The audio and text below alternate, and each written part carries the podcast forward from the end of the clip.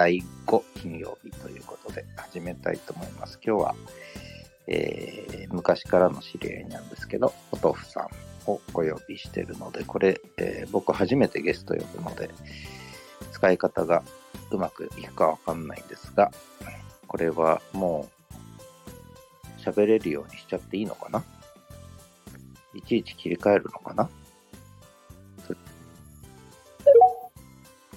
で、はい、えこんにちは。はい、こんにちは。ご無沙汰してます。はい、こちらこそ。大丈夫？これでずっとはい、両方ともオンにしといていいのかな？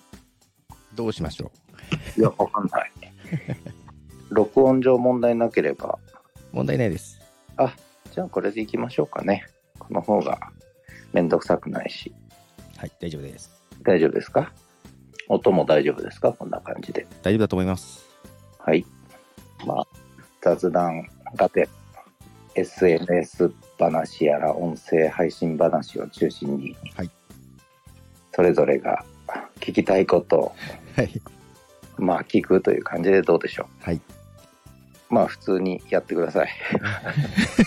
あんまり、あんまり緊張しないでいつも通り。はい。え、今、金曜日に月に2回やってたんですか？あの、まだ始めたばっかりで4回しかやってない。ああ、そうなんですね2。ヶ月しか。うん。あのーもともとコミュニティ FM ちょっとだけやらせてもらってて、えでそっちの方はもうやめて、ああ、そうなんですね。うん、あの、通うのもめんどくさいのと、あとは2時間喋ってたんだけど、はいなんだろうね、次の展開ないので、ああ、なるほど。うん、まあだったら、とりあえずネットで、うん、うん。うんラジオも今簡単にできるし、なるほど。まあ月2回やってみようかなってことで始めたところ。うん。スタンド FM で配信してる感じですか？あのね、えっと、基本、最初始めたのは、あの、まあ今僕ノートをメインにえええええやってるんだけども、そこでやっぱり文字だけだと寂しいというかつまんないというかうほうほこう膨らみが出てこないので、うほうほやっぱり音声、あとできれば映像もいずれはと思ってるんだけど、まず音声を、声をうくっつけようと思って、で、それでちょっと4分程度の録音をして、はいはいはい。そ。れを付録っていう形でつけて、うんそこから始めたんだけど、それだけじゃつまんない。ので、まあコミュニティ FM やめるのと合わせて、まあこっちで、まあ30分程度なんだけど、月2回、はい。うん、第1、第3金曜日。うんうんで、コミュニティ FM は第4金曜日にやってたので、うん、まあああ、なるほ金曜日がちょうどいいやっていうのと、で、そしたら今度第5金曜日がど。はい。あある月は、今日ですね。3週間空くと、はい。こっちもペースがおかしくなるんで、なるほど。うん。で、第5金曜日を今回初めてなんだけど、で、番外編だからちょっと、いつもと違う感じで、うんうん。あ、そうか、今回初めてなんですね。そう初めて。へえ。だからまあゲストでも呼んでみてと思ったところで、ね、たまたまえーポトポトフさんが引っかかったと。すごく高橋先生からポトフさんに言われるとすごい変な感じです。あ、そうですか。はいあの先生つけなくていいので、あ、そうですね。で も癖です。まあ、ポトフさん、はい、ありがとうございます。ポトフさんで言った方がいいんでしょ？そうですね。うん。全然本名も出してるんですけどね。あ、そうなんだ。そうなんです。もう、もう隠せれない。ああ、そうなんだ。じゃあ、時々ポロッと本名出る、出てもいいわけね。全然出ても大丈夫です。あそうなんだ。はい。了解、了解。無理に出すこともないですけどね。はい。まあ、とにかく、とにかく、あの、ポッドキャスト含めて昔からはいやってました。いっぱいやってるから、はい。うん、なんでこんなに続いてんだろうと思いながら、う んけど、高橋さんも昔ややってたんですね、少し。あ、インターネットラジオ？ええインターネットラジオ。ちょうど、もうだいぶ前、2006年ぐらいになるんだけど、はいはい。なんかちだからまだ、そうですね、ポッドキャストが出始めの頃に近いと思いますけど。そうそうそう。だから、ポッドキャストもまだなかったと思うんだよね。うん、ちょうど始まった、始まる始まらないぐらいのぐらいだと。はいはいはい。ろうん、で、その時にたまたま僕チャットばっかりやってたんだけど、うん。で、チャットやってるうちにだんだんそれが音声チャット、ビデオチャットあ、なるほど。展開してった時に、そこでたまたま知り合った人が、ネットラジオやらないって言われて、へえ。で、いろいろこう手ほどきをしてくれて、はいはいはいはいはい。マイクを2本挿して、なんこの、なんていうの、ミキサーじゃなくて、なんていうの、ーですね。はい。ね、か簡単、簡単なやつうん、ね。はいはい。これを買いなさいって言われて買って。で、それで繋いで、うんうん。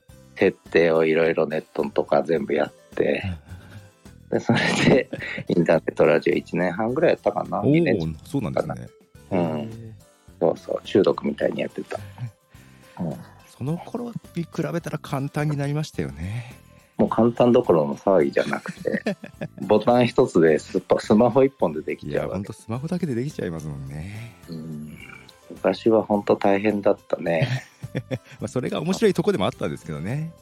うん、そうそうそうそう。まあ、その話で言うと、結局僕の場合、インターネットがまだない時からパソコン始まってるんで、ああ、はいはいはい。だから、インターネットがオープンになって、はい。でちょうどその時にパソコン買って、で、最初の作業はウェブページを見るという作業あで、これに丸2日に48時間ぐらいかかる。つなぐまつなぐまでに。なかなか見れなかったんですね。そうそうそう。今はこれがもうスマホ買ってきたらすぐつながっちゃうでしょ。えまあ昔からじゃあ好きだったんですか、こういうのは。好きというよりも、えっと、これはあのノートの記事にも実は SNS 遍歴っていうことで書いたんだけど、はいはい。あの、まあやっぱり僕の世代はちょうどワープロ、大学に入った時にワープロああ、はいはいはい。で僕の1個2個上はみんな手書きで修士論文とか書いてたの、マスター論文ね。はいはい、修士論文うんはい。で、僕の世代と、まあ僕の1個上の先輩ぐらいからワープロに切り替わってって、で、その勢いでやってるうちに、パソコンがうん、いわゆる Windows、僕は3.1から始まってるんだけども、3.1か。はい。うん Windows の3.1が出て、それがでも95出るまで待ちきれなくって、うんうんうんで、95にバージョンアップしますよっていうのは1年ぐらい前から始まったんだよね、多分ね。ああ、バージョンアップ、アップグレード付きっていうのが。あ、そういうやつか。はいはいはいで、3.1の多分富士通のノートパソコンの一番最初のやつを買ったと思うんだよね。うん。その、そうですね、95、まあ、それぐらいからですもんね、Windows が出て。そうそう。Windows が出たのがやっぱりうんパソコン始まりで3.1を買って、うん、なるほど。やっぱりいわゆる98とか DOSV とかだと、はいはいはいはい。やなんていうの理系の人しかやっぱり使えないイメージが。そうですね、私もなんか、高校の時買ってもらったけど、全然使えてなかったですね。うんうん、でやっぱり Windows になってうん、これは行くしかないと。なるほどな。で行ったらネットにはまったんだよね。あのニニフティから始まったなるほど。うん、ハマりまくって、夜中に接続してって感じですか。うん、結局仕事っていうか論文書くために買ったのに 論文書いてると思いきやなんとなくネットばっかつないでいつの間にか。いつの間にかで当時はあのまだなんだ電話回線がええ、カプラじゃなくてなんかつなぐやつですよね。そうそうえモデムか、モデムか。モデムモデムが 2400bpm ぐらいで、今にから比べるとすごいですね。考えたら。うん、だからこうダウンロードすると文字が読めるんだよねその速度であ確かに。ウェブページ出るのに1分以上かかったりとかね、まあ、そういうとこからやってたっていう、うんなるほど。へえ、そうだったんですね。うん、今あれ？ええっとはい。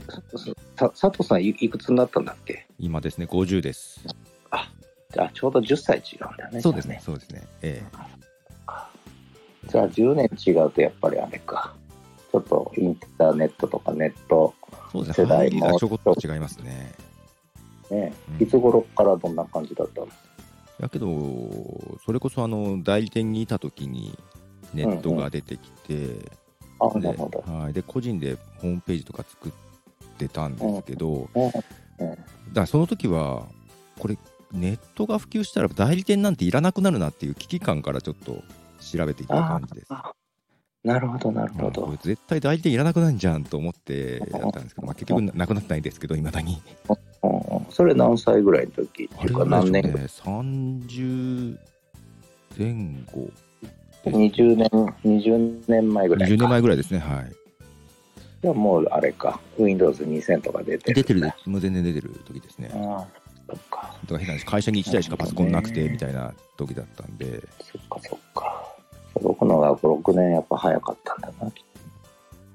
パソコン通信はじゃあやってなかったんだね。そうですねそこまでやってなかったですねああ、そうなんだね。じゃあもう最初、じゃあ最初は何に、え、むしろ純粋にホームページ作ったり仕事しかやってなくて、なんかこう、うん。そうです仕事で危機感を覚えてからやりだしたんですけどもまあそれこそ掲示板とかホームページ作ったりとかしてたらなんか面白くなってきちゃってうんうんうん。いやこりゃみんな使うなと思いながらおおなるほど。えーからやり始めてホームページも自分で作ってみてああできるなあとかうんやって。でまあいつの間にか音声配信までやり始めてみたいな感じですかね。うん、音声配信はいつ頃からどんな風に始まったの？あそれこそ2005年だったんですよ。ポッドキャストが出てきたのアメリカで2004年に出てきたんですけど。なるほど。なんかワイヤーとかなんかの記事で見てはい2005年で。全うん然自分はやる気なくって奥さんがなんかそういうのやりたいって言い出したんですよね、へえ。ええでやり方を調べておうどうぞどうぞこれでできますよってやったらなんか自分の声が嫌だって言い出してやらなきゃって言い出したんであ、そう。せっかく調べたからもったいないからやり始めたのが最初ですそういう経緯なんだ。はへい なのにこんなにやってるんですけどえ。ねで、そこからずーっとや、ポッドキャストが一番やっぱり中心で動いてきた感じかな、そうすると。途中だけどそれこそあのその時の会社辞めてああ、は一回東京の会社転職してるんですけど、いはいはい。その時バタバタしてて一回だいぶ配信が落ちたんですけどねあ、なるほど、なるほどね。いやまあな波はありながらまあただ続いてますあ、すごいね、それもね。ねえけど高橋さん最近本当にノートを中心にやられ始めてますよねそうそうそう。いろいろ記事も結構書かれてて、そうそう。なんかきっかけがあったんですか？きっかけは、まあ、ね、ずっと、その、僕は、あの、ね、大学に、今、今無職なんだけど、はいうん。あのー結局、まあ、大学で学長やってた時は、え結局足掛け12年ぐらいやってたんだけえど、はいはいはいその時は結局ブログ、ええええやられてましたよね。うんはい、うん、もうブログに毎日書くというのが一つの業務になってうん。ああ業務として。うん、まあ業務と趣味と兼ねてだけどね。はい。ででそれを結局ちょうど僕が学長になった時にツイッターが日本でブレイクし始めて。ああそうかその頃になるのか、2010年なんだけどね、はいはいはいはい。でそのそれから半年か1年遅れて Facebook にようやく火がうんうん。はい。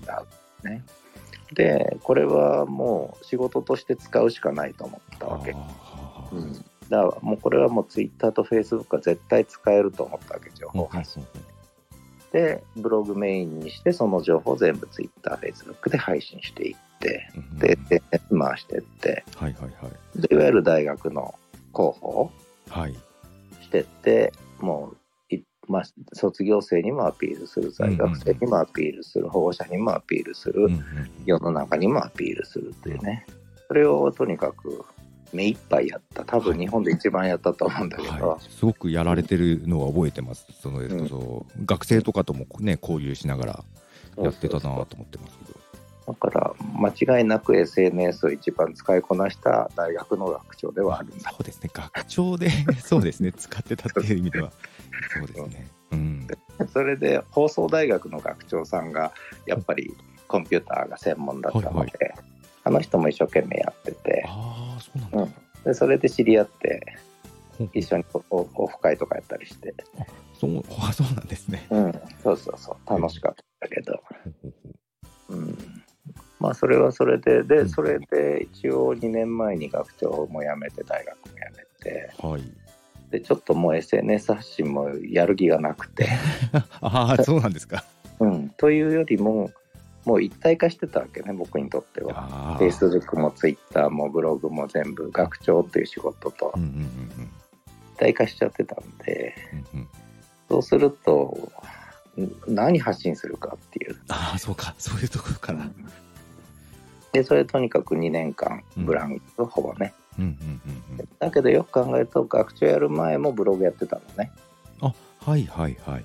でインターネットラジオもやってたでしょ。で SNS とかチャットもやってたじゃない、うんうんもやってたし。うんうんだからその部分はその部分でずっと持ってたわけで。うんうんうん。でそれがまあちょっとそういう血が騒いできた部分と、うんうんうんまあ、このまま隠居してもしょうがない なるほど。なんか発信しなきゃなっていうのとであとはまあ今年で還暦迎えるんだけど、ええまあ、せいぜいね発信できるのもあと10年ぐらいだと思うと。うん、なんかやっぱり残していこうかなと思った時に一番いいツールがノートでノートメインにしてはい。さすがに Facebook と Twitter ちょっとねやっぱそうでりすね。残すっていう意味だとちょっとあれですね。違う気がしますね。残らないうんし、あとはやっぱりちょっとうなんていうのかなやっぱりちょっと一時の勢いはもうないし、あそうですね。ないですね。うん、みんな見てない人も多いしうんうんまあこうそこをメインにはできないしうん今更ブログってわけにもいかないうん。いかないですね。そしたらやっぱりノートこれが一番いいぞと、なるほど。うん、どどうですか？ままだ始めたばかりで。あとちゃんと始めたのが1月末なんだけどそうですよね。今年ですよね。うんあのこれは要するに還暦の年だっていうことで正月にうんうんうんうん。まあちょっとやり始めるかと思って で1月末から始めてはい。で結局これで丸5ヶ月5ヶ月。はいはいはい。ました面白いですねうんうん。うんコミュニティじゃないか、まうん、定期購読マガジンとか、なんかいろいろ使いこなしてるなと思いながら。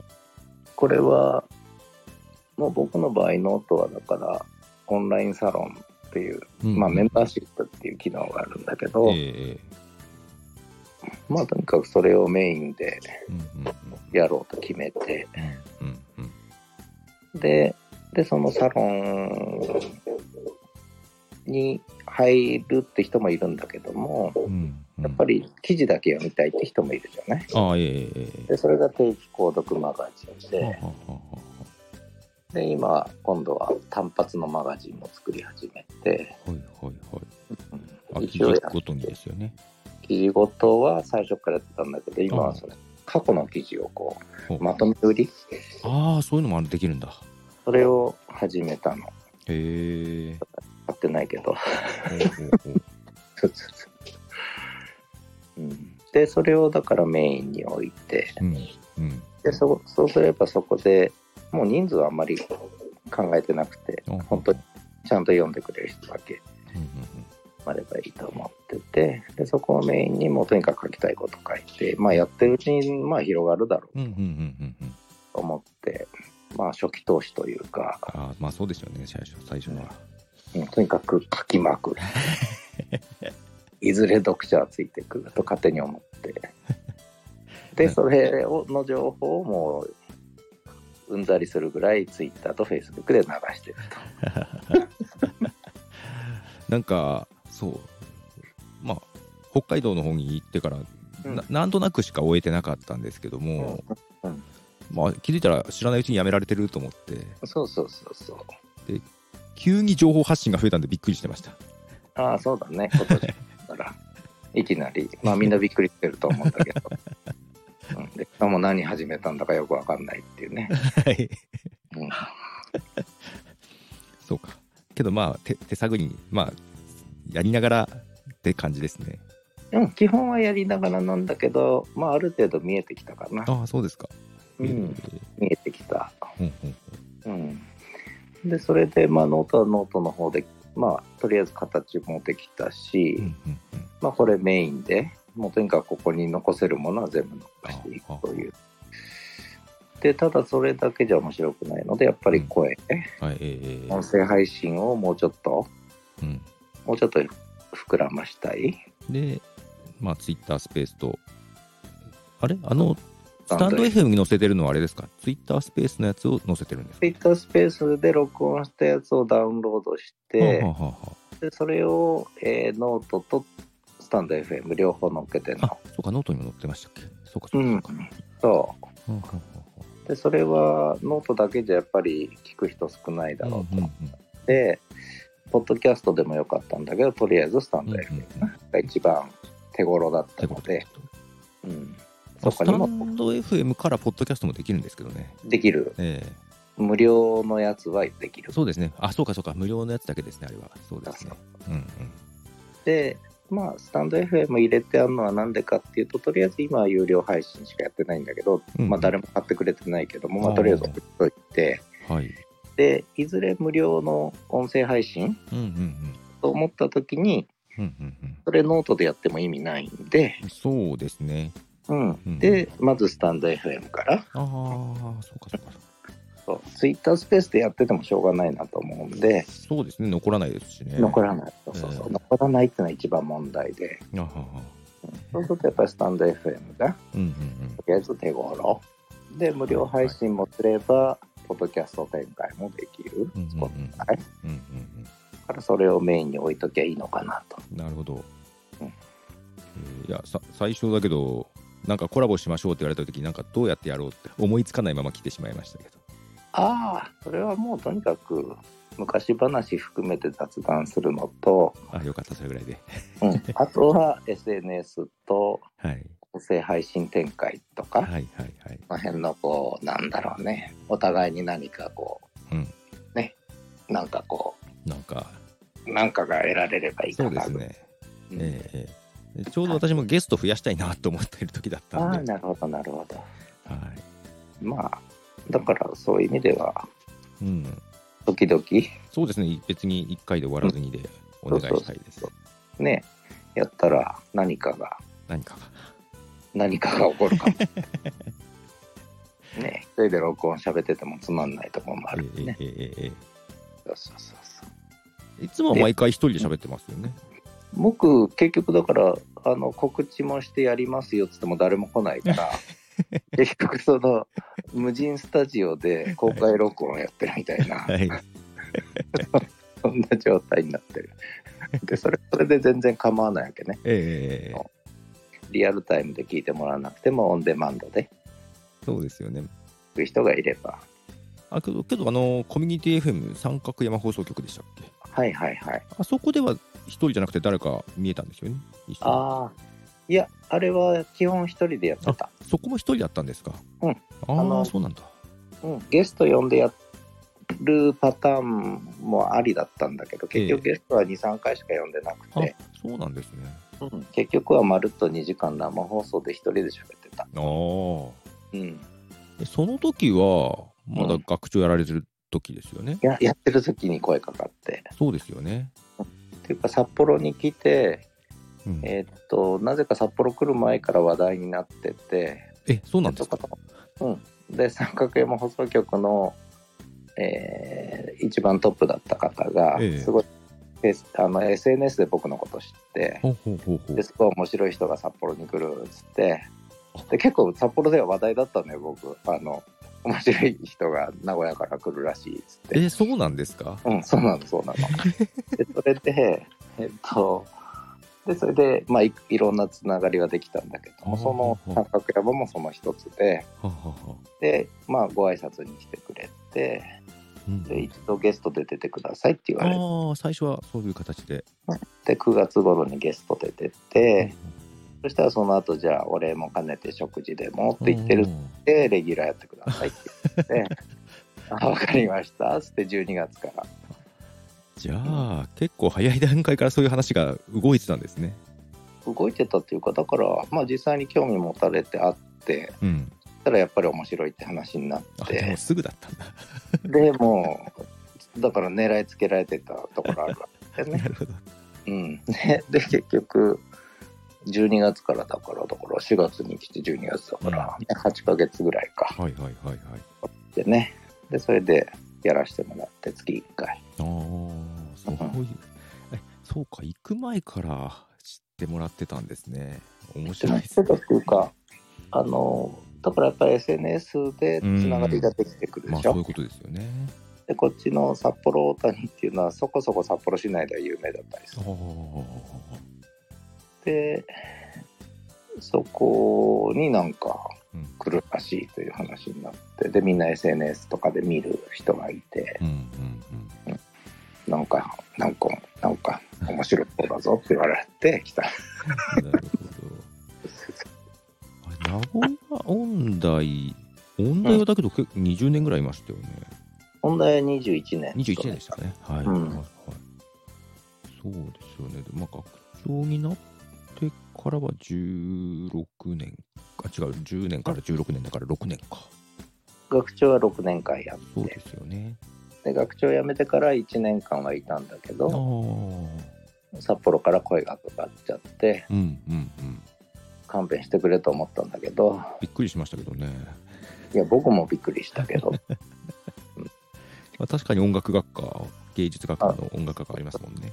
そうなの、私学ではここだけなんだよね。あああ、そうなんですね。うん、だから、貴重なのよ。うんうんうん。だけど、なんだろう、まあ、旗から見ててちょっと、まあ、どこの私学もそうなんだけど、ええ日本の問題みんなそういうとこあるんだけど、はは。もう、首の皮一枚残ってないよって僕言って、ああ、まあまあまあ。どうすんのっつって、はいやだよっつって。いや、僕、僕言っても無理かもしんないよ。うんでうんまあ、だけど一応首の皮はつないで、動脈3本つないだとこまではやった。うん、なるほど。延命手術。名古屋でもある意味、結構大変、大変？名古屋は大変でしたよ。はい。うん。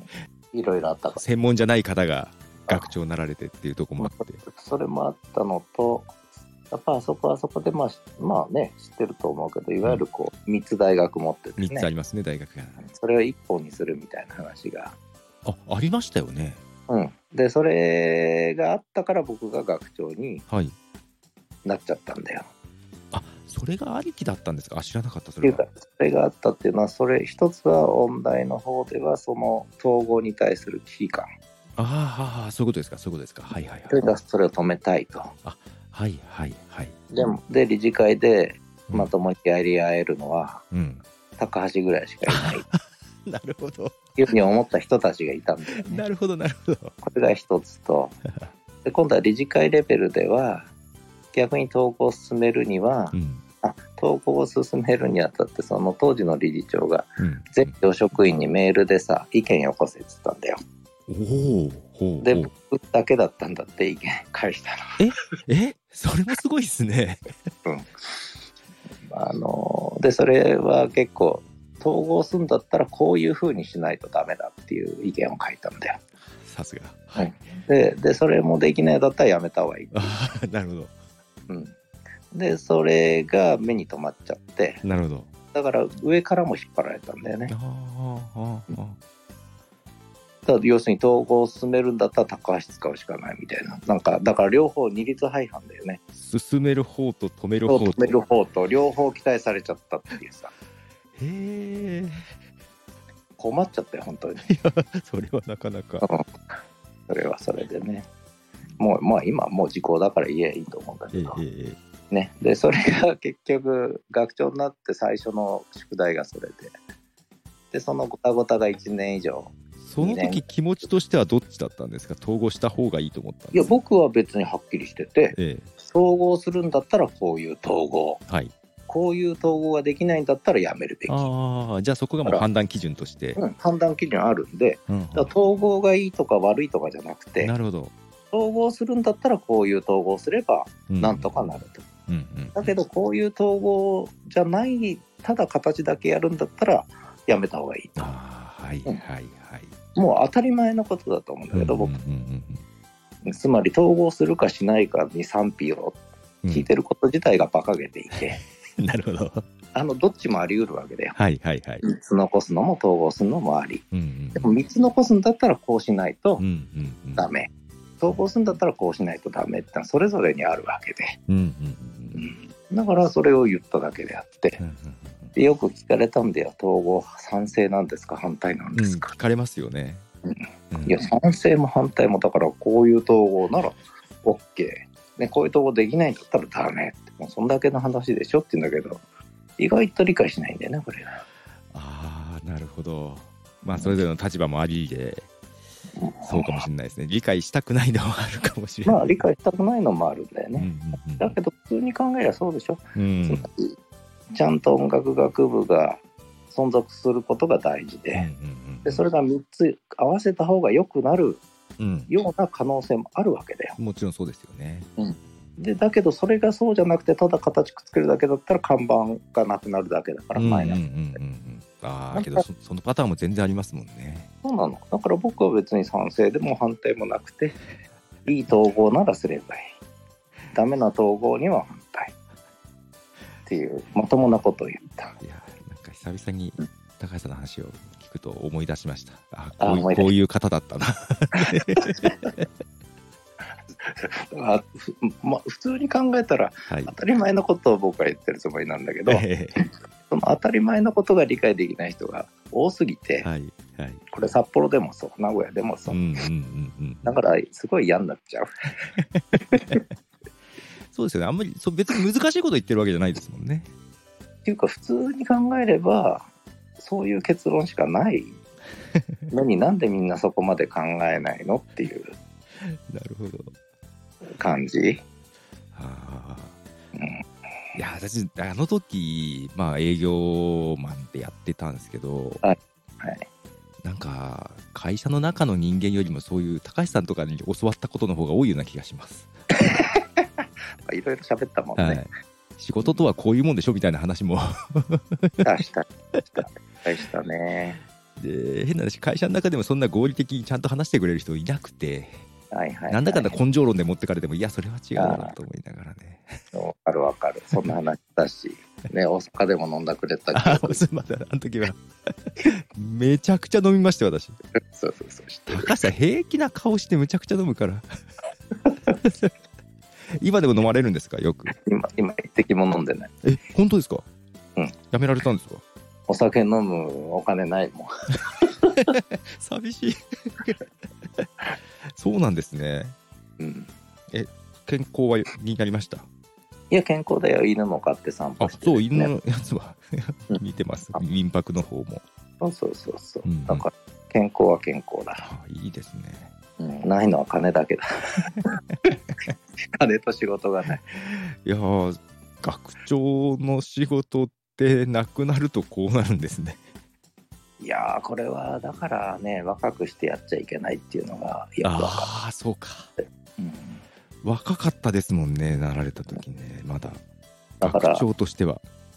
だからそれはもう日本で3番目4番目に若かったんだけおどおはいはいはい。でそれはどうでもよくってその周りでも心配してくれる人はいたわけよ、あはいうん、あのそんな若くしてなっちゃってどうするんですかって。でその時はさ僕はやりたくなかったけどええ。他にいないんだもん。ああなるほど。でで自分がやるやらないでやればなんとかなるかもしれない、うんうんうんで他の人がやったらもう終わるこれ札幌もそう名古屋もそうでしょ？なるほどそれでやらなかったら後で後悔残るじゃない？まあそうですね。確かあだから自分の人生は脇に置いといてにうん。やるしかなかったって。う んなるほどね。でその結果がこれだよ。いやーだから名古屋を辞められた時もなかなかせちがりなと思いながら。あああれはだけどまあ6年っていうのはいいきりでね。学ま長あねむしろそれはそれでまた札幌にねそういう話が。はいはいはい。でむしろ札幌4年でっていうのがね、ああ、ちょっと短かったですかいやね。けど、まだどっかで教鞭を取ることはあるんですか？いやー今更大学教員というのではもうないでしょ、60だし、うーん、なるほど。歳しで、しかも僕は結局だから学長になった瞬間にはもう政治学的なこととか、専門の方はね、えええほぼもうやれてないので、えまあそうですよね。分野が違うとこ行っちゃいましたもんね。だからそれはさすがに60で学長経験者を教員で雇ってっていうところは、そうだよな。まあ探しはなくはないかもしれないけど、探してないし、はいはいはい。まあね、なるほどな。まあ、あとはもうなんかそうやって雇われるのも嫌だな。なるほど。だけど、だけど食ってかなきゃいけないし。そうですね。で、しょうがないからノートと民泊やってんだ。そうですね。なるほど。うん、全然食っていけないこれ。もうそろそろダメだね。ギブアップだね。旗から見ると面白い人生だけど、なかなか大変そう。まあ大変っていうか面白いは面白いけど、まあええ結局だから今問題は金だよね。ああまあそうですね。何やるにしても。そまあそれもあってノートもあるんですね。うまあそれはだからノートでやっぱり一個アピールしていくことと、やっぱそこで何か引っかかりがうん出てくるかなっていうのと、あとはもう一個やっぱり自分の持ってるものやっぱり出していくしかないといううんうんので、まあそれでやっぱりノートがメイン。うんはい。これを Twitter、Facebook でやっててしょうがないというそうですね。確かに。ことでノートメインにして、うんで、今、音声配信もちょっとだからうんうんうん。やり始めて、これ今ね、ちょっと考えたら、 Voicy やろうかなってる。ああ、はいはい。あれ知ったけど、審査制とかでしたっけ？そうそうそう。だから、審査通れ、通れかどうか知らないよ。まあ、経歴が経歴だから可能性は全然あると思いますけどね。うん、可能性なきにしもあらずだと思うんで、やるはいVoicy は一つの手かなと。うんうんうん。ね。私3回ぐらい申請したけど、なんか音沙汰がないんで、ちょっと諦めましたけど。ああ、そうなんだ。あ、 Voicy ちょっと行ってみるのは、うんうん、あと。確かにあそこは、ま、学ぶ意欲のある方が多少はいる多いかなと思いますけど。そうなの。だから逆に僕みたいなのがいても、うんうん。あむしろスタンド FM とかね、うん、そうですね。ツイッタースペースとかよりも合ってるかもしれないね。そうそうそう、ポッドキャストとかでやってるよりも、うんうんうん。むしろ Voicy は申請してもいいのかなっていうふうにちょっと思ったのが2日3日前。に。なるほど。そういうことですよね。うんまあまあ、けど確かにそうかもしれないです。うん。多分それは本当に2日3日前にたまたま引っかかっうんた。まあその前にちょっと Voicy は気になって、社長さんだか会長さんだかはちょっとフォローはしたんだけああ、ど、はいはいはい。うん。それもでもこの1ヶ月以内の話だね。はいはいはい。うん、へえ、そうなんですね。まあそれでまあそんなことも含めて、うん。ちょっと音声配信のこと、はいはいねポトフさんに、はい。うん、いろいろ聞いてみようかなと思って、それで声かけたという感じか。な。いや、けど、ね、ラジオをやられてた、三角山放送局やられてたのは知ってたんで、うん。こっちから、まあ、多分頑張れば聞けたんでしょうけど、き聞いて、うん。聞いたことなかったなと思はいって、はいはい。で、スタンド FM でももうちょっと一通り聞きましたけど、うん、ああ、本当。えまあ、あれは今はノートであったことしか書いてないのええで、ねええええ。あ言ってないのでね、ええええちょっと内容濃いやつを、えちょっと、まあ、この番外編も皮切りにしながら、なんかこう、少しうんうん、やってもいいのかなと、そうですね。うん、思ってんだ。ちょっととんがったやつを。うん、あの、そっちの方が期待してます。ね。はいで、ちょっと聞きたかったのが、やっぱりポッドキャストとか他の音声配信、ええ実際やっててどうなのかなっていうあたりよ。いやー、なんで、私もやったやり始めた頃は本当に全然誰も知らない時だったんで、はいはい。で、代理店やってただけに、うん全然こんなの媒体としてダメだとは思っていながらやってたんで、うん。だから本当この1、2年ですよね、急に。なんか、あー周りが言い出したのは。あー、やっぱりそうなんだね。ええで、ようやく、その、広告とかの話も、やっとスタートラインに立ったかなっていうぐらいだとは思います。それは、えっ、と、ポッドキャストの話。はい、ポッドキャストで、えっと、そのポッドキャストに広告つけて配信する仕事、まあ、会社がいて、はそれこそ今年1月、2月、それぐらいからちょっとやり取りをしていて、ちょっと試しにいくつかやって、あ、はようやく収入がな、まあ、月に数千円ですけど、出てくる感じになったんで、あ、なるほど。はいえー前だったらそんなこと全然なかったんで、ああ、ようやくスタートかなっていう感じです。ああ、そうなんだ。えそうすると、じゃあ、ポッドキャスト自体、やっぱりこう、まあ、マイナーなユーザーはたくさんいたあえええそれだけども、ええやっぱりコロナに入って、えうん、えーこういう音声とか聞く人がちょっと出てきて、そうですね。そういう意味で音声配信は一つちょっと今、ブレイクしつつあるという。そうですね、まあ、ブレイクしつつあるというか、なんでしょう、今までテキストと動画ばかりで、うん。なんでしょう、だ手つかずだったっていう感じがありますね。あ、なるほど。はい。まあ、まあ、ここ誰もちゃんと使ってないじゃんっていうところが見つかった感じがあるので、これ、僕の感覚で言うと、はい。多分、まあ、いわゆる Facebook、Twitter 系の SNS、ええまあ、日本ではその前に mixi があったねありましたね。はい。で、その前パソコン通信あったうんんだけどうんね。まあ、あと、いろんな掲示板とかうん。もあったんだけども、で、一方でそういう音声配信っていうのも、うん。こ一つ流れとしてはね、はい。ここ20年ぐらいあったことはあったんだけど、えでもう一個出てきたのが、いわゆる TikTok やら、あゆまあ、YouTube から始まったうん TikTok で、今はインスタも結局動画配信ですね。はやってるでしょで、やってみて思ったのは、YouTube はやっぱり根強く。動画配信サイトとしてはもうやっぱり一番のメインストリームなんだけど、はい。なんていうかな。やっぱ動画見るのにちょっと飽きつつあってうん、うんうんうんで、ショートが流行ってるじゃない？はい。短いのが。TikTok 以外。うん。で、インスタもそうなっちゃったし、うん。YouTube も始めたでしょ？はいで、ところが、なんていうのかな、ショートはショートで、やっぱりちょっと文化が違うんだよね。こうん。う、そもう一瞬見て、うん。なんだ、捨てていくみたいな。はい。で、結局、受け狙いのやつがよく見られてて、はい。内容悪いやつだとやっぱり YouTube しかないみたいな。そうですね。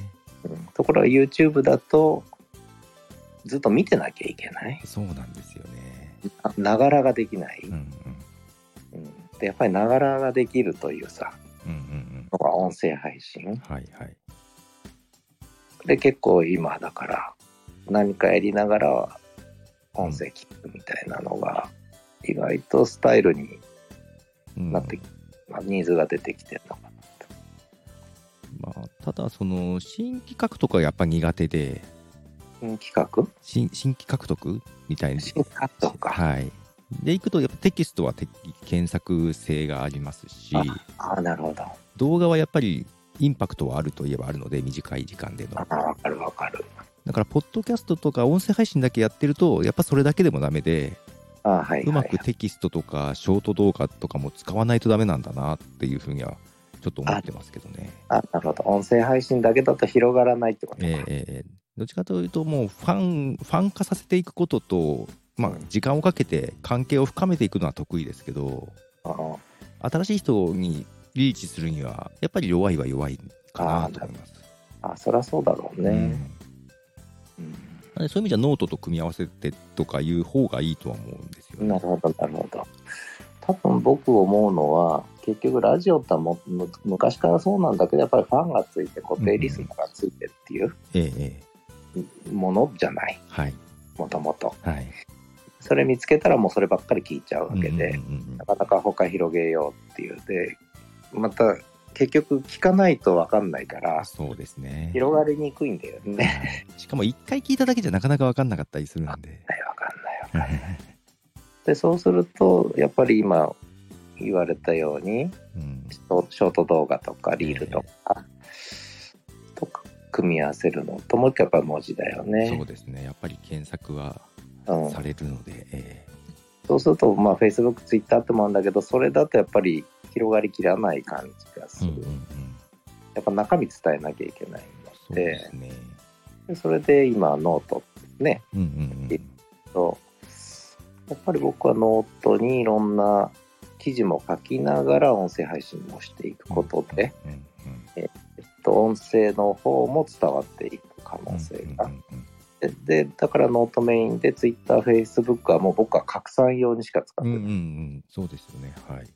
拡散ツールでしかない、ええええええうんまあ、けど本来そういう使い方な気がしますしね。うん、で昔僕ブログメインでえええええ Twitter 基本拡散ツールでえそうですよね。ブログがあってそですよね。う、うん、だからみんな Facebook、Twitter からブログを見に来るそうですよね。だから軸が他にないと、Twitter、Facebook が軸になり得ない感じはありますね。まあなりにくいねえええそれでやれてる人もいるけどえうんうんうんうん。それはそれなりの発信力持ってないとそうですね。ついやね、はい。うん、なんかた、まあ、タレントだったり、まあ、それもだから別に軸があるんですよね。タレントみたいな感じで。そう軸を持ってる人がうん。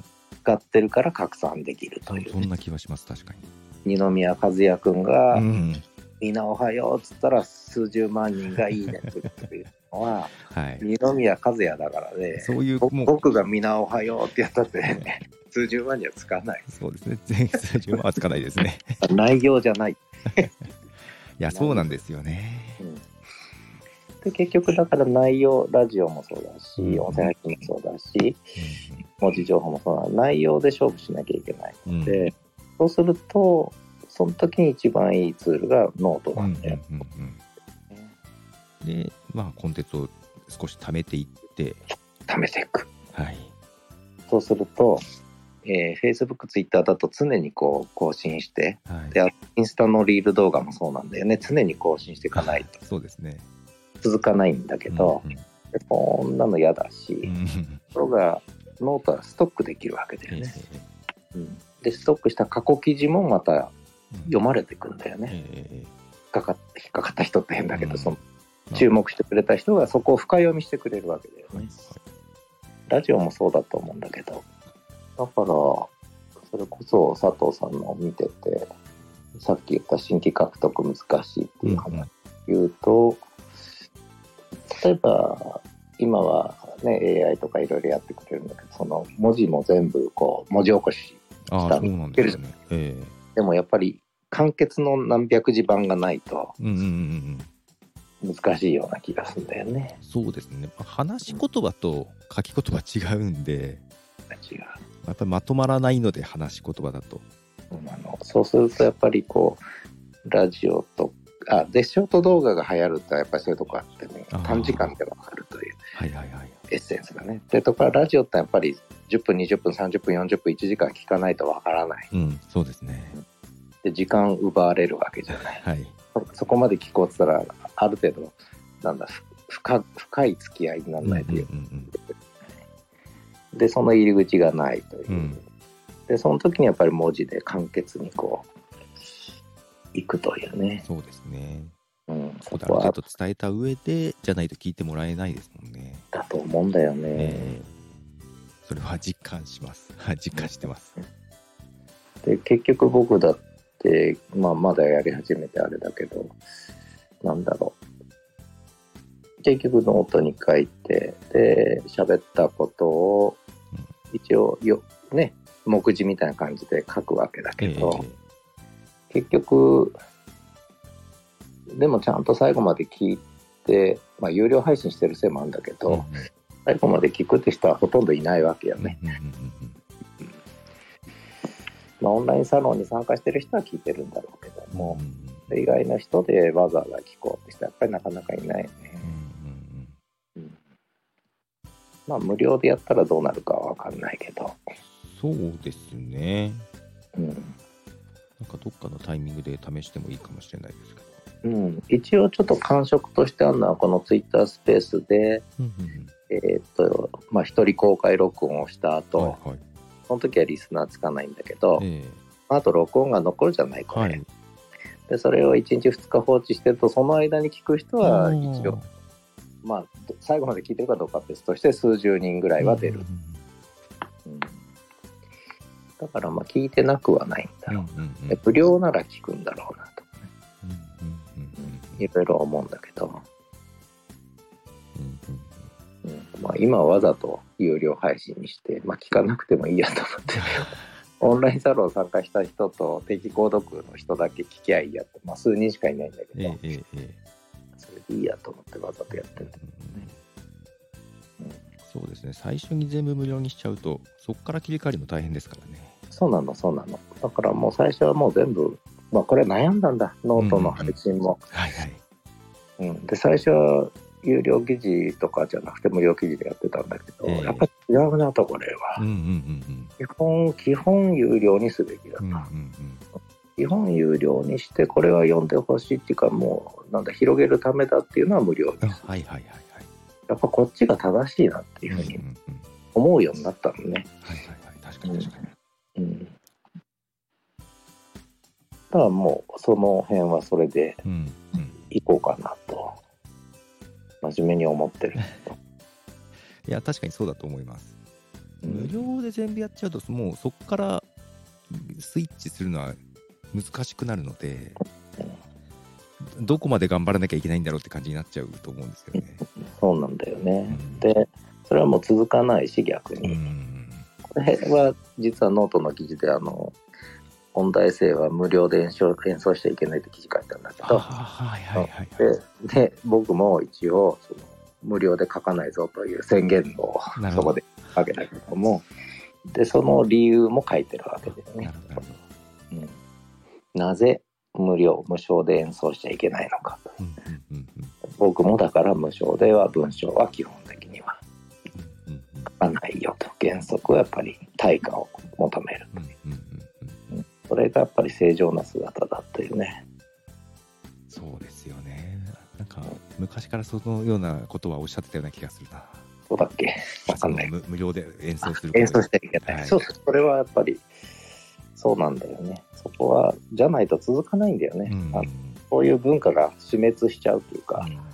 存続できない。存続不能になっちゃうんでけどだから音楽やってる人はそういうのが下手だみたいなことも確か言ってたような気がする。ああ言ってたね当時。ちょうどその時のタイミングだもんあの頃はやっぱり音大生にお金払って演奏させるとかなかったからね、ああそうですよね。だからそれをちゃんと作っていくっていう作業は結構真面目にやったうんうんうん。な、僕は。うんうんうん。結局、まあ、例えば僕で言えばこれそこそこの時間もかかるし、うんうんね、文章書くんだって。え見てやってるわけじゃないんで。これで別に他にね金をくれる人がいれば趣味で、ね、無料で垂れ流すけどうも、ん。それはないわけだから、うん。それはやっぱりそんだけの時間や労力に見合った対価がないとそれは存続不能という。続かなくなっちゃいますよねやっぱり。当たり前の理屈なんで、だからそこで結局だから僕は有料でオンラインサロンとか読者がついてくれれば支えられてうん。もできるしうんうんそれがなければ続かなくなるとう。ん。いう、そんだけの話、うん。シンプルにね。で続かなきゃそれは僕に存在価値がなかったというだけの話で。うん。だからなんかこの、まあ、サブスクリプション、まあにはい。なんか日本ってうんチップの文化がちゃんとないんで。ない。なんかそうなかなかこうやってくれたことに対して払うっていうのがうん。感覚としては薄いような気は薄いするんですけどね。はい、だからチップそれから寄付。うん、寄付とかも弱いですよね。弱い。で例えば海外行って、うん、えー演奏して回ってくるじゃない、はい。音楽家とかが、ええうん日本人はあんまり払わない、あやっぱそうなんですよね。うん、まあ、それいい悪いっていうよりはそ,、まあ、そういうふうに育ってないからっていうのもあるとは思うんですけど、うん文化がないんだよねそれがこういうところにはちょっとなんか影響はしてるような気がするんですけどね。やっぱ僕はあるような気がするああ、やっねぱそうですよね。うん、今だから結構投げ銭システムとうんうんうんうかさ、ん。まあ出てはきてるけ出てはきましたね。YouTube とかでもなんか出てはきてますからね。まあ、これは広げていくしかないんじゃないだから、確かうん、まあノートで今一生懸命。やってるのもそういうのを広げるという意味も含めてやってる気はあるんだよね。投げ銭とか、まあ、YouTube とか TikTok であるんで、うん、逆に若い子の方がちょっとそういうのに明るくなってくるかもしれないですよね。可能性はあると思うね。うん、だそうやってお金を回していくみたいな文化をちょっと作らないとうん。いかんような気がするんだ。やっぱり応援っていう形でやらないと、クリエイターも育っていかないし、そうそうそ継続できないっていうのは、もううん本当のとこですからね。う。うん、そう。だからそういう文化はやっぱり育てないといけうんうんない。で、今例えば、なんだろう。えーっと、ノートなんかだと、収益、あ、結局広告収入なんだよね。ツイッターもフェイスブックも。ツイッターもそそうですね、広告ですね。うん、YouTube もそうそうだったんだよね、基本が。ええええうん、で、まあそうじゃない部分も YouTube は出てきてうんうんるんだけど。で、結局広告収入だから今、Facebook、Twitter 見たらさ、はいフォロワーじゃなくてさ、はい友達じゃなくてさ、広告ばっか出てくんだよ。ええ広告増えましたね。うん。で、それは広告収入に頼ってる SNS はもううんうんうんそうならざるを得ないという。うで、今だから、Twitter も Facebook も必死になって、うんうん広告じゃない収益化、をか変えようとはしてますよね。うん、を始めた。はい。それは Twitter ブルーであり、はい。えー、Facebook のなんだっけ、なんかあるよね、あれもスターをつけるとか、ええ YouTube 動画にスターをつけるとか、いろいろ始まったのね。で、で、ノートっていうのは広告収入なしなわけだよね、うんうんうん結局。だから、そこが僕は一番いいなとああ、なるほど。思ってて、広告収入に頼らない SNS ってね、うんうんうん。それはやっぱりあるポリシーを持ってやってるっていうのはよくわかるし、うん、ノートっていうネーミングもそうだし、メンバーシップっていうネーミングもそうだしあ、あ実にこう、なんだろう、考え方に共鳴するんだよね、うんうんノート自体。最初からそうですね、収益化の機能というのはつけてましたもんね。そうそう。だから相当ね、これノートさんはうん考え抜いて名前もつけて設計もしてるなるほど。と思ってる。私は今、 Substack っていうニュースレターのやつを、うん。なんかの時ノートからそっちに移っちゃった感じはあるんですけど、ただ note、日本人で行くと、その Substack、やっぱりドル払いなんですよね。はいはい、わかる。もうそこだけで抵抗を持つ人が結構いるなっていうのをだろうね。はい日本じゃ広がんないだろうね、うんしばらく。まあ、そういう意味じゃノートはね、日本のサービスなんで、まあ、その点もいいところかなとは思いますけどね。うん、いわゆるかつての mixi だ。ああ、そうですね。うん。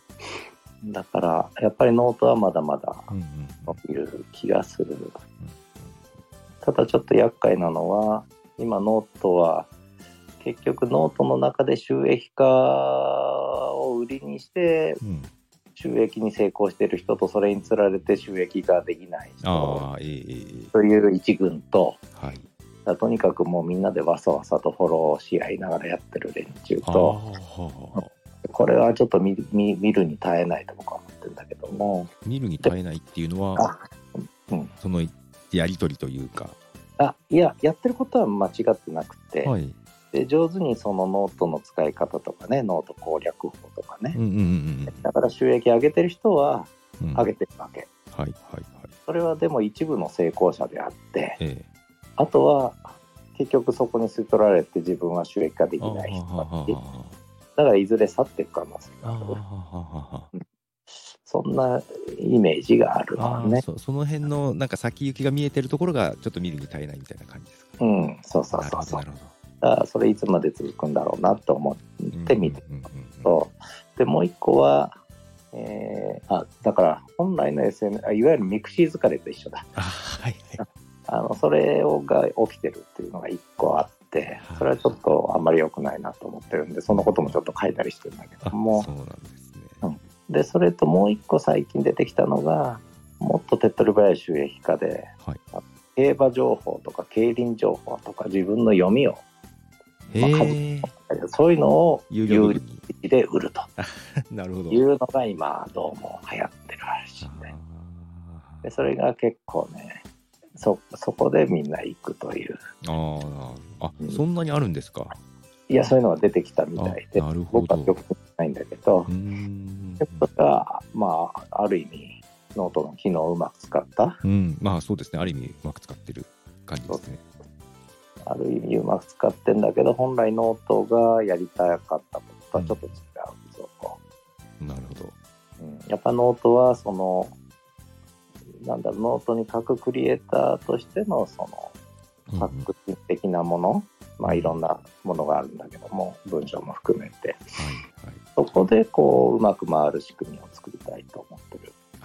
思い出しました。私がなんかノートからサブスタックに行ったきっかけが、うんやっぱそそういうとこだったような気がします。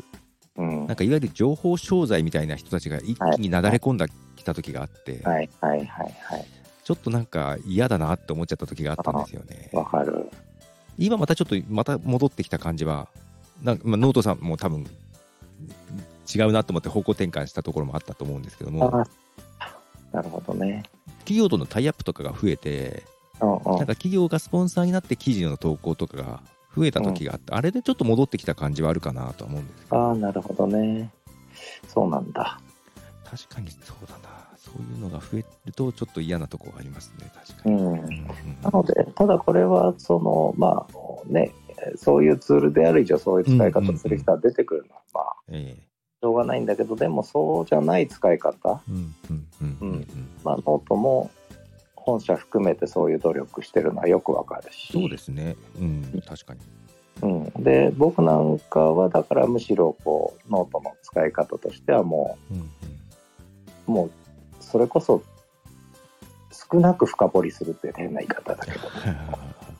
だから小さなオンラインサロンって言うんだけども、要するにもう5人10人20人ぐらいでいいと。うんうん。でそれででも深掘りできる。うんうんようにしていけばいい。だからあえて無料記事とかでうん。フォロワー増やすとかいうことはせずにもう今50人ぐらいのかな。ね。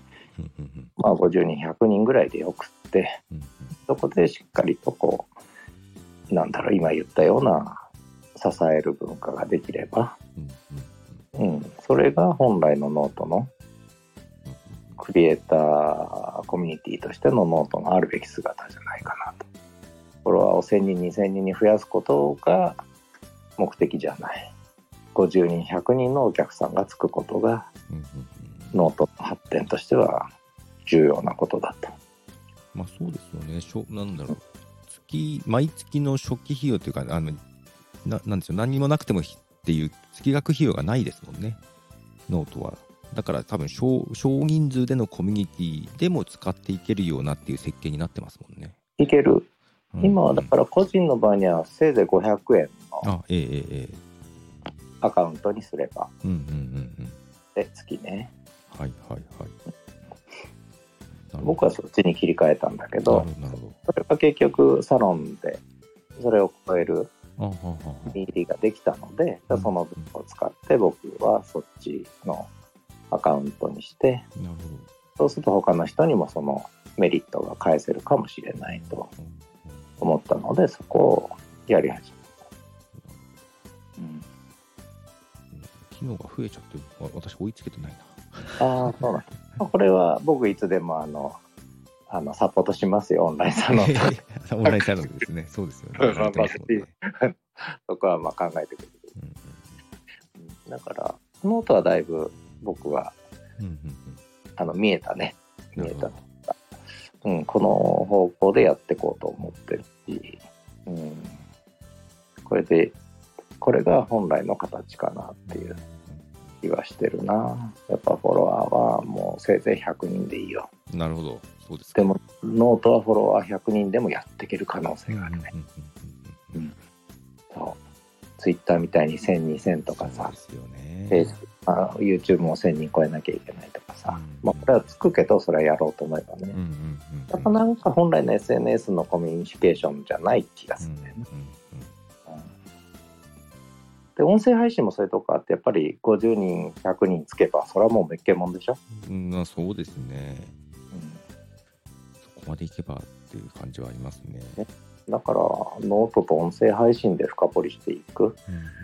で、そこに時々 YouTube もうんうん。ね絡めるなら絡めてもいいのかなっていう。そうですね。うんまあ、逆に YouTube がポッドキャストやろうとしてますからね。ああ、そうなんだ。そうなんです。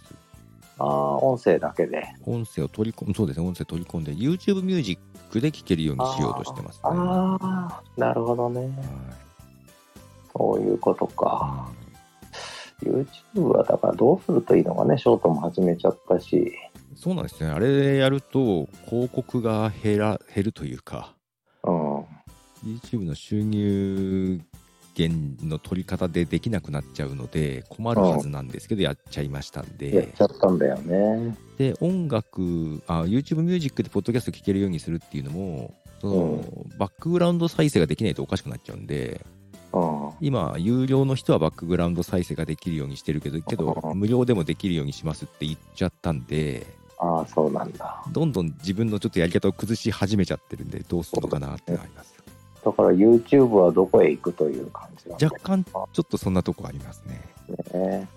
まあ、Twitter もそういうとこあったし、Facebook はありますねとかあったけども、はい。うん。うんこれはだから、YouTube もそうなんだよな。これ、あれだね。Facebook、Twitter、YouTube、Instagram 論はちょっとやらなきゃいけないね、ぱり規模が大きくなってくると SNS としては、ちょっと難しくなってくる部分はあるんですね。あ、それは間違いない。うんうんうんねただ今結局コミュニティ回帰というかさ、小さなね。そんなところありますね、確かに。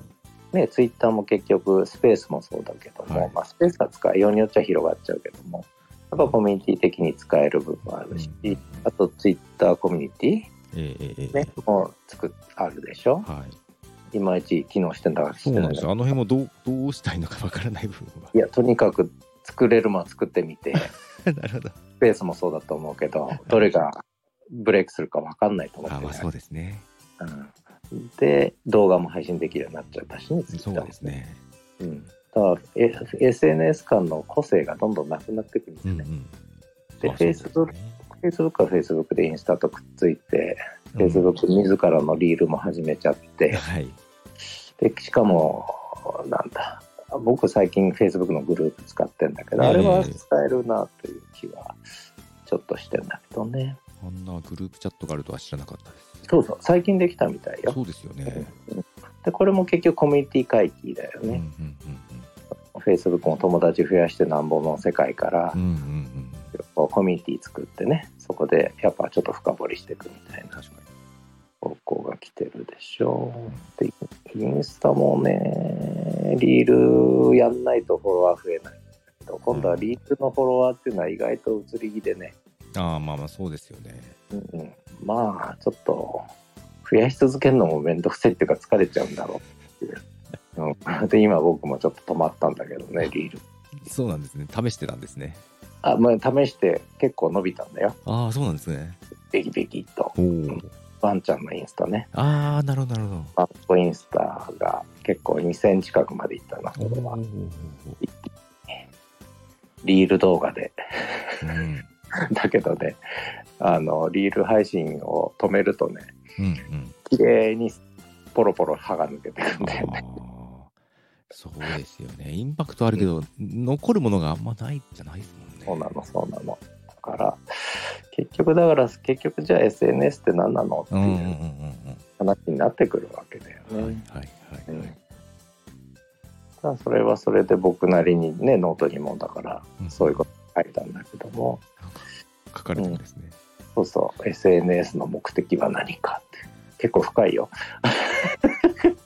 思ったよりたくさんあったんで、全然ちょこちょこしか見れてないですけど、ちょっと遡っていきます。うん一応100本以上書いたよ。もまあさ最近ちょっとまた政治のことも書かれて、ちょっとそれはそれで面白いんですけど。政治の話はね、ちょっとね、やっぱり、やっぱ復活させなきゃと思ってそうですね。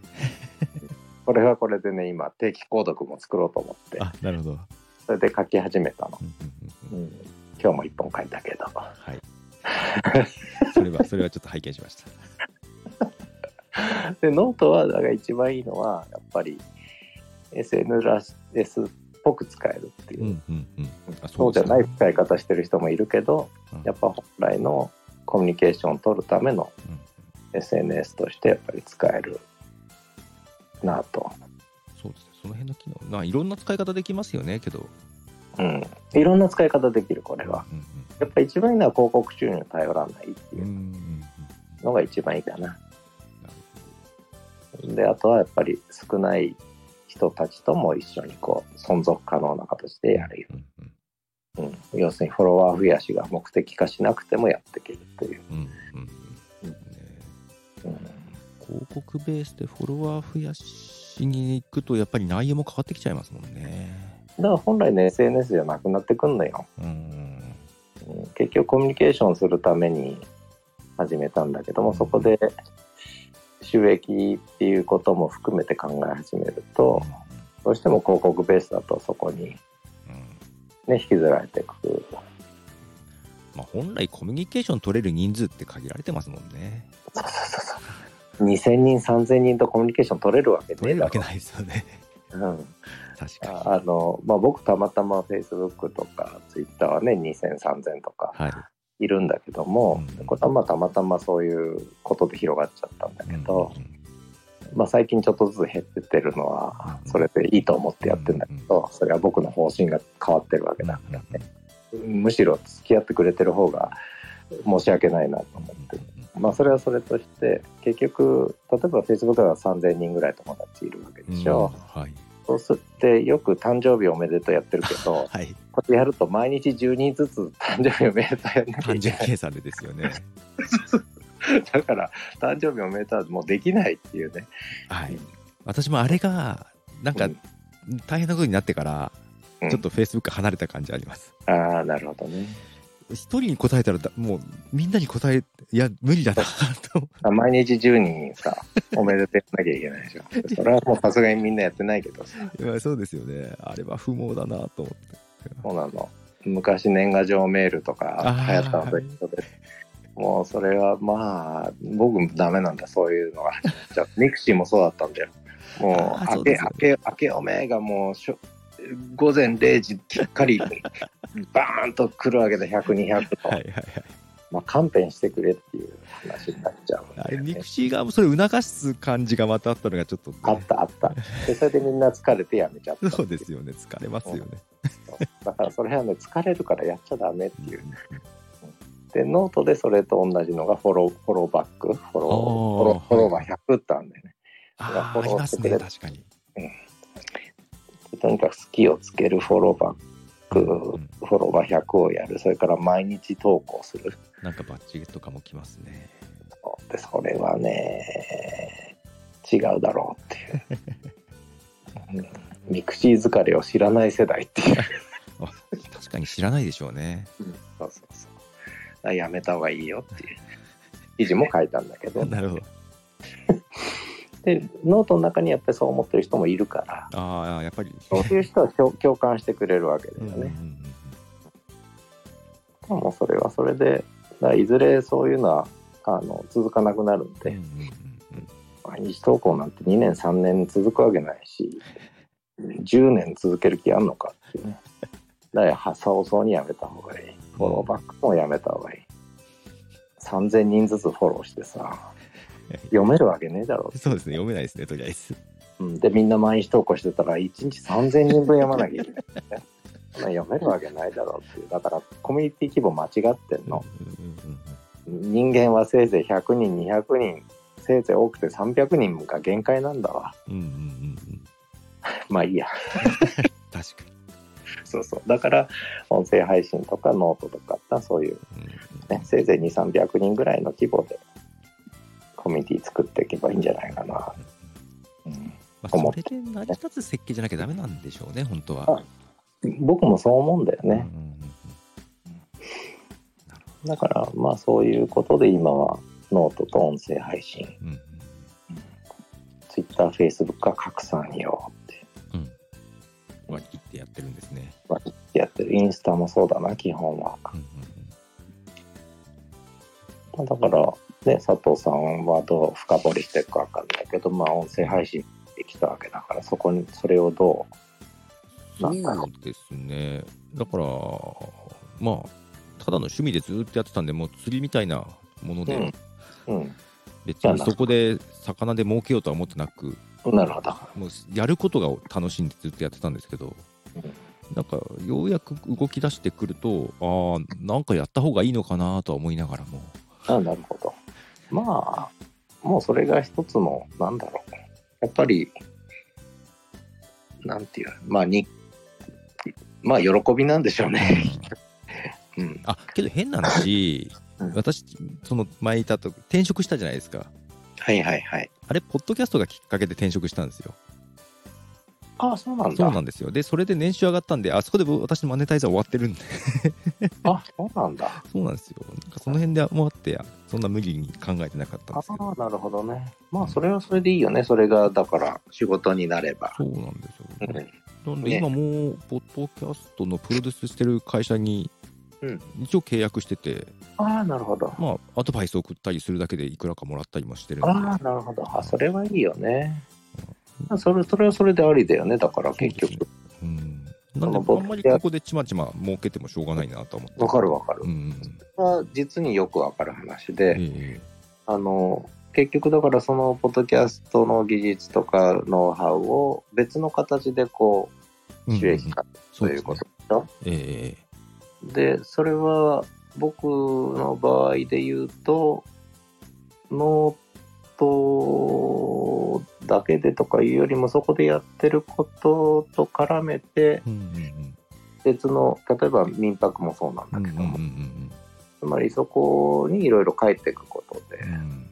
民泊にもつながっていくっていう。なサロンとかもだから近いは近いかもしれないですよね。そうですね。うん。まあ、まあオンラインサロンノートだけでうん。成り立つとは思ってないので、うんうんうん。まあもうちょっとリアルに近いとこで。そうそう、結局リアルワールドで何かをくっつけていくとうんうんう。いうんことが必要なんだと思うんだよね。うん。そうですね。だと思います。さっきの競馬の話で言うとさ、はいはいはいはい。結局そういう話じゃない。ええええ。リアルワールドで競馬で儲けるわけだ競馬ですもんね。ノートノートは情報だけで。はい。ではい競馬で儲けたり株で儲けたりってうんいうのがくっついてくるからね、うんなりうんことなんだと思うんだよね。みんながみんなノートだけで収益化なんかできるわけだそうですね。ここだけで考えたら、ちょっと無理はありますよね。うん。で、しかも普通に考えてそこで収益化、全員が均等に収益化したらみんな儲からないじゃん。うん、もちろん。まあ、プラットフォームだけが儲かるみたいな感じですね。そうそうそうそう。だからそこには不均等性があるからねう。んうん儲かる人と儲からない人で。うんうんうんで儲からない人は9割以上いるうん。わけ。だからそうするとそれ以外のところで何かうん収益につながるものが出てこないと。うんうんなわけだろうね、きっとね。うんそうなりますよね。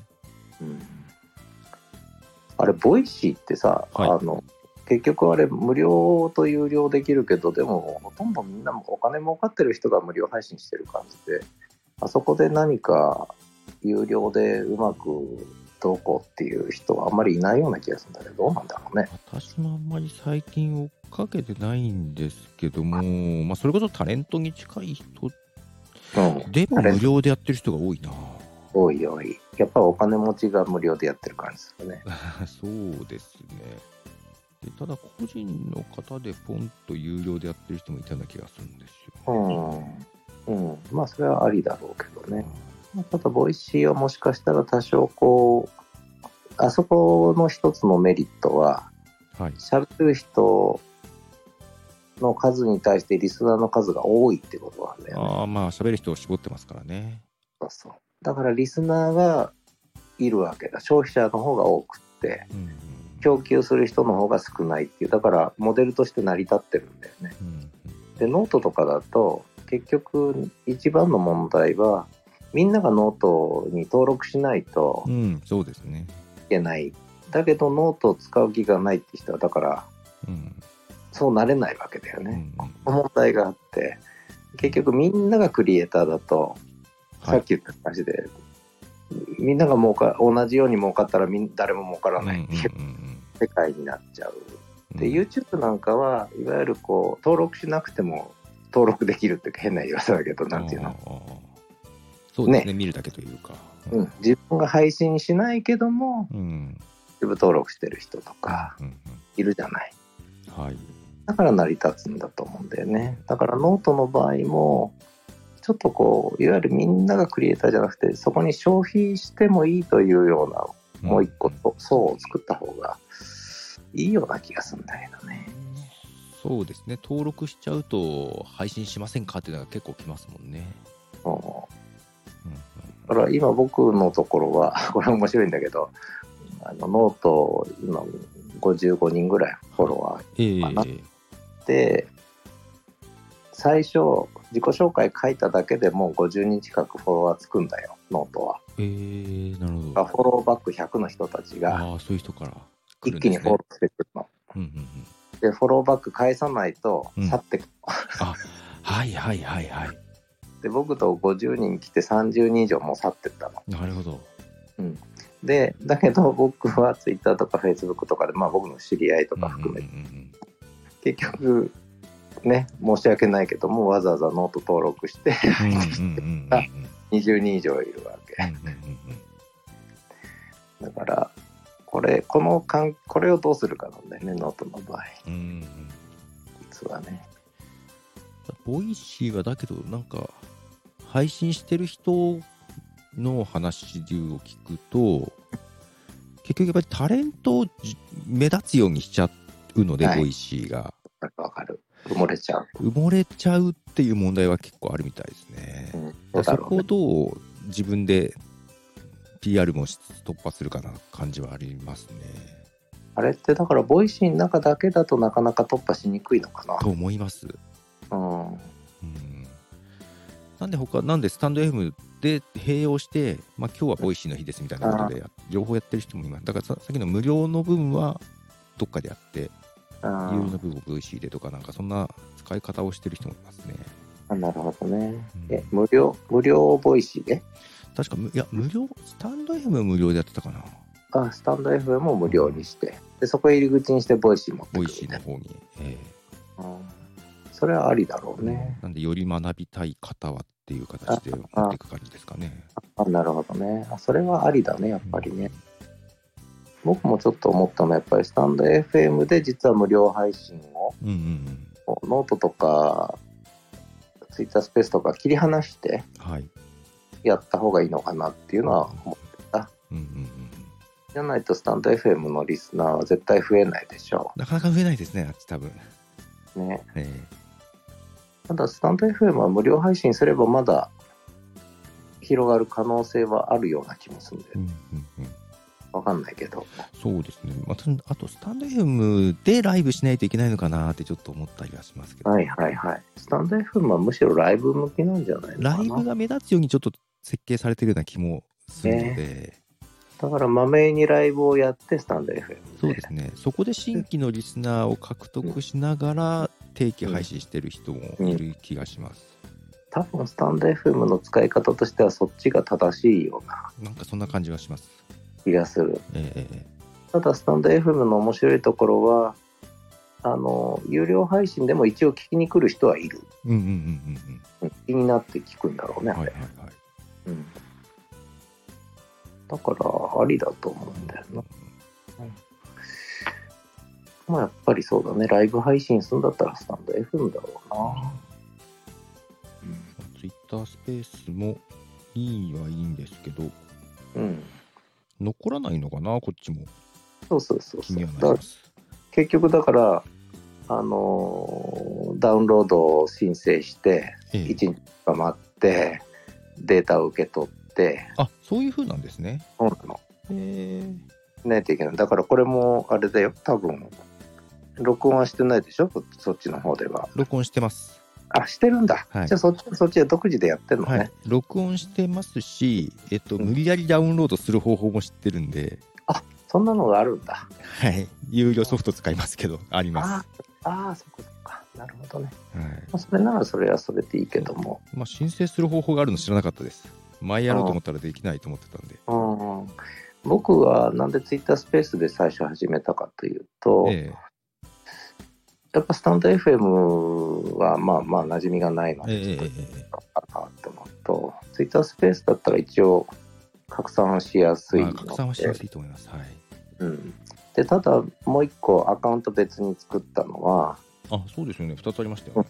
あのメインの自分のアカウントでやると、それこそ3000人ぐらいのところに、はいこうやってスペースのあれが出るじゃない。ええそれも鬱陶しいだろうっていうのと、えあ、そうなんですね。うん、あの出る方がね、出る方がですよね。ええ興味ある人はこっちに聞きに来てくれっていう。ああ。で実際には面白いのは、あのリアルタイムでやっぱりみんな来ない。うんうんうん録音音源残しておくと、ちょこちょこ聞いてる人はうんうん。いる、うんうんうんうん感じなので、うんまあこれはもうそこまでいったら別にツイッタースペースじゃなくても、うんうんうん。と告知さえすれば、スタンド FM がスペースでも、ですね。アカウントつけ分けてやってる今の方だったらそんなに変わらないかもしれないです、ね。そうそうそう変わんないだろうなうんっていう気はする。確かに。まあいいや、いろいろやってみよう。あとはどうですか？そんなとこですか？今日は。そんなとこですかね。ちょっと喋ったんで、久々に。に、はい。じゃあこんなところで。はい。ありがとうございました。では、失礼します。はい、ありがとうございました。はい、どうも。